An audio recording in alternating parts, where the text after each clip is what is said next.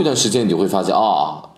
中国的这个菜谱上又出现了一个外国人评出的难以接受的美食，大多数都是跟臭的东西有关的。每年都会有这样的评选啊，我不知道是很久之前评选过一次之后呢，年年被翻出来，说每年外国朋友都会对中国的臭的食物有一个这个评选。那通常的臭豆腐会排第一位啊。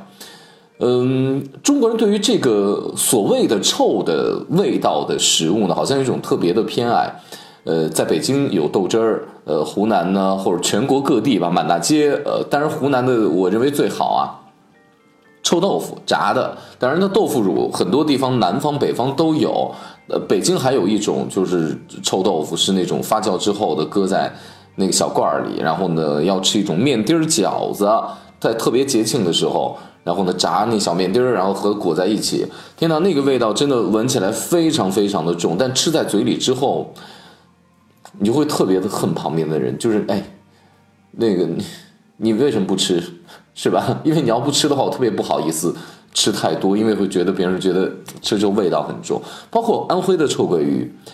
呃，等等等等，就总之这一系列的。我们今天着重要其实要讲的就是广西的一款米粉。说起广西，大家想到就是桂林米粉。那大家其实，在除了在广西。我或者说在在北方的一些城市吧，大家大多数吃到的那个所谓的酸辣笋笋尖粉呀，这样的桂林米粉，更像是沙县小吃一样的这样的连锁啊。当然，你可以吃得出地方特色，说它正宗或者道地呢，我觉得很难去用这样的标准去去去道地的标准去评判它。直到因为我吃了非比较正宗的这个桂林米粉之后啊，今天我要讲的是广西的柳州的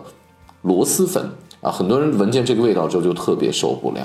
各位好，欢迎收听《非吃不可》，我是韩飞，欢迎大家关注我的个人新浪微博“韩非子”的韩飞，后面加上一个 F E I。今天我们要说重口味的美食了，臭臭的，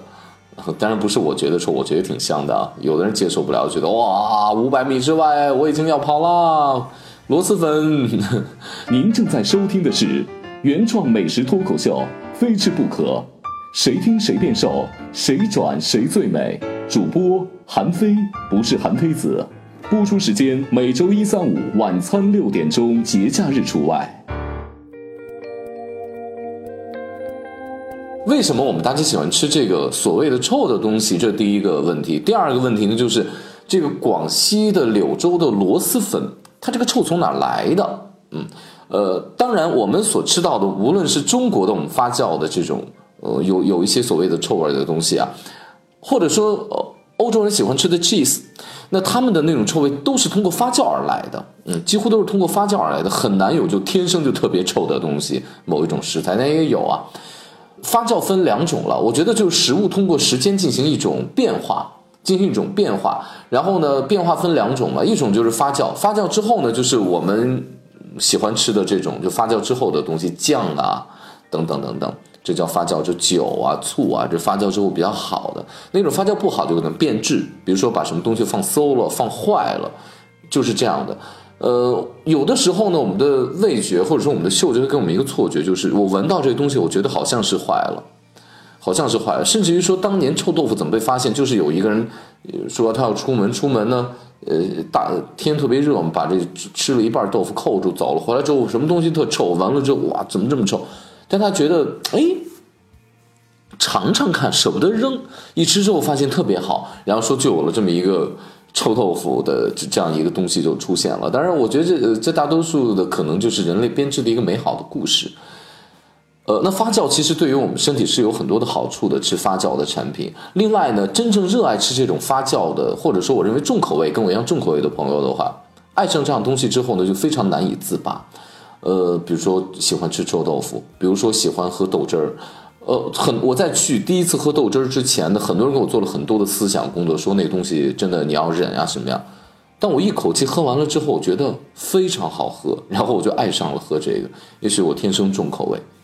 那喝完之后呢，身体发生了一些变化，比如说呃微微的出汗，然后呢会变得特别的通畅，因为它里面有一些比较良好的菌类是有有助于我们身体的。一个新陈代谢的，这是一个好的事情。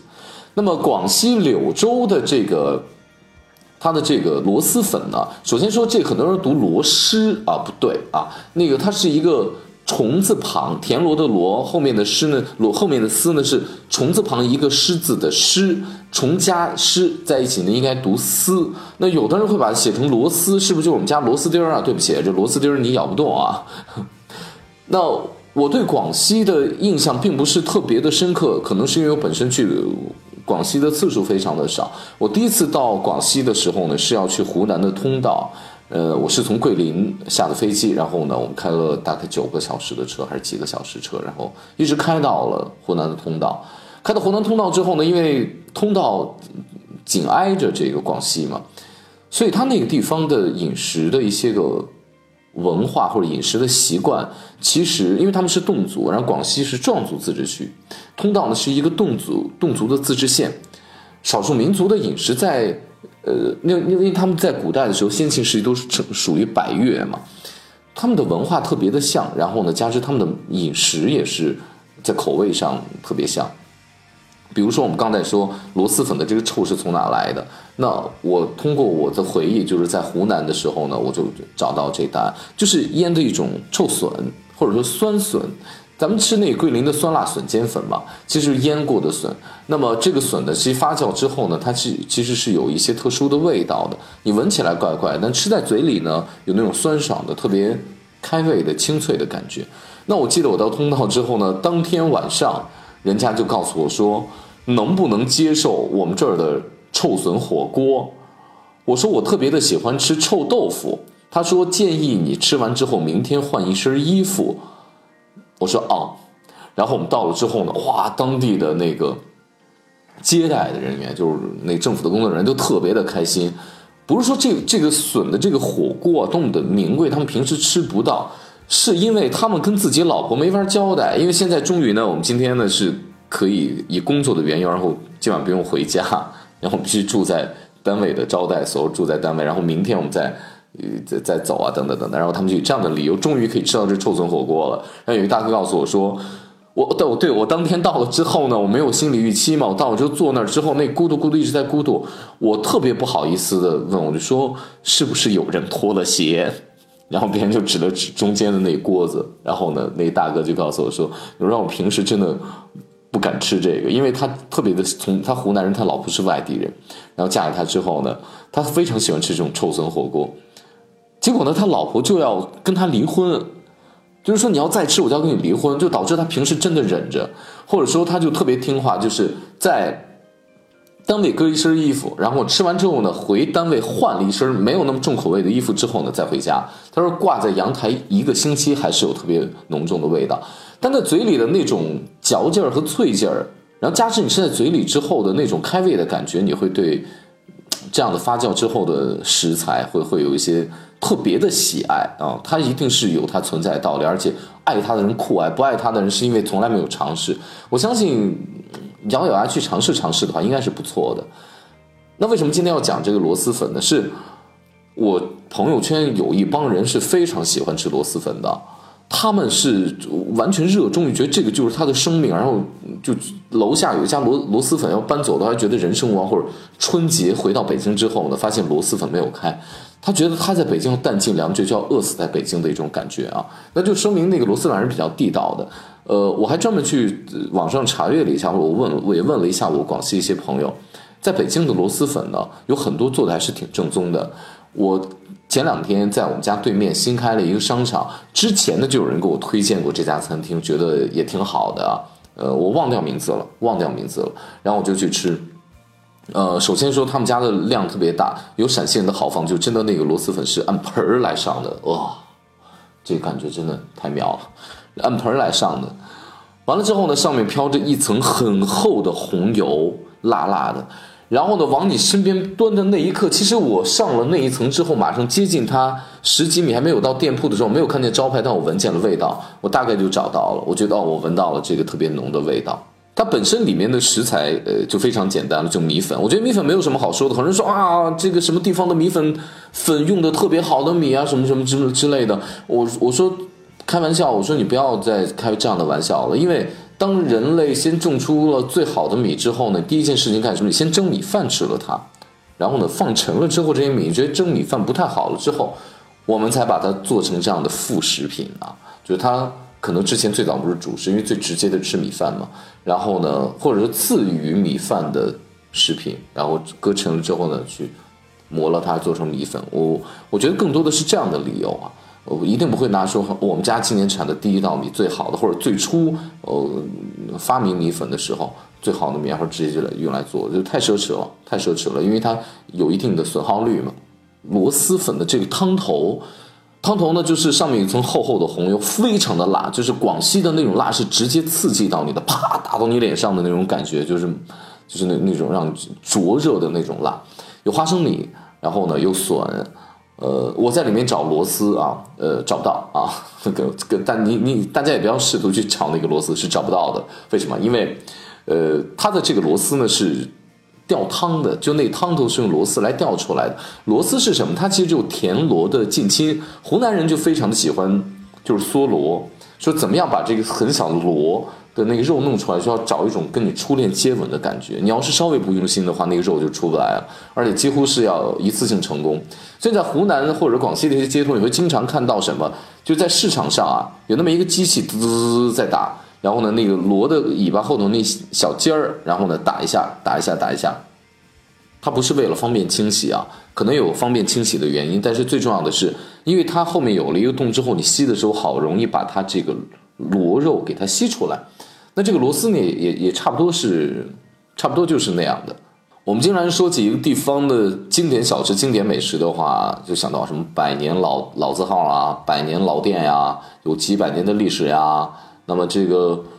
广西柳州的螺蛳粉，它是否也拥有这么长的一个历史和传说呢？并没有。呃，它大概就是在七八十年代的时候，广西的夜市，因为广西的柳州呢是一个工业城市，那工业城市呢必然会有很多的工人嘛。那工人下班之后呢，他们就要想去个人啊，要晚上吃夜宵啊，吃东西。那吃什么呢？那广西人喜喜欢吃米粉，然后呢又喜欢去吃这个螺蛳。那有的这个比较有远见的商家就觉得说，那既然都爱吃，把两个搁在一起了。就把它们搁在一起了，然后就成了这个柳州的一道风景线，一道著名的小吃，叫做螺蛳粉，大概是七八十年代的这么一个美食。呃，最后呢，就是想说一说，就是这个广西的风光。尽管说呢，很多人可能没有去过广西啊，或者说我自己呢，对在桂林我也是几次路过而已，但是我印象又特别的深刻，因为我记得我到了桂林之后，那几个大概三个小时要出那个城市的。这个出广或者出广西的那一段路程呢？你看到广西的那个山啊，为什么说桂林山水甲天下？你看我们要去欣赏庐山的话，庐山是什么？庐山就是不识庐山真面目，只缘身在此山中，你是看不全的。那么广西或者桂林的这种这种山川呢，是你一眼就可以望到头的，就是你看得见它有一点点壮美小汉子的感觉。但是呢，它又轮廓又非常的清晰，又不是说高到说你一眼望不到头的那种感觉，它一直是这样的风貌在你 在你面前，所以它就会成为我们审美当中的一个东西。我们就说桂林山水甲天下，我们通常会看到它的画、它的照片、它的明信片等等等等。呃，画家也喜欢画它。那庐山呢？庐山，你给我画一个庐山试试看，你画不出来，因为它太高太大了。就讲到中国的审美，那我们中国审美呢？受儒家思想影响，就是会分这个君君臣臣、父父子子，会有一个等级之分嘛。我们通常觉得天大地大，然后呢，我们的人要敬天敬地，会有很多的祭祀的仪式等等等等，会出现这样的。因为我们没有办法征服它，这就是一个很重要的原因。我记得有一次王立群老师，我们跟他聊天，然后呢，他就跟我们讲说，中国式审美就是首先你对这个事物产生了恐惧，产生恐惧之后呢，然后你进行征服，征服之后，就再到第三个阶段了，你才。你对它产生审美，你比如说把这个猫科动物，把老虎要训训训训训训成家猫的时候，这样的一个过程呢，就是或者说我们对把这个狼驯化成狗的这样的一个过程，就是从恐惧到征服它，最终再给它进行一个审美。我们现在觉得啊，狗狗好可爱，等等等等，大概就是这样的。感谢各位收听今天非吃不可，我是韩非，欢迎关注我的个人新浪微博韩非子的韩非，后面加上一个 F E I，今天就随便讲讲，就是这个臭臭的一些东西啊。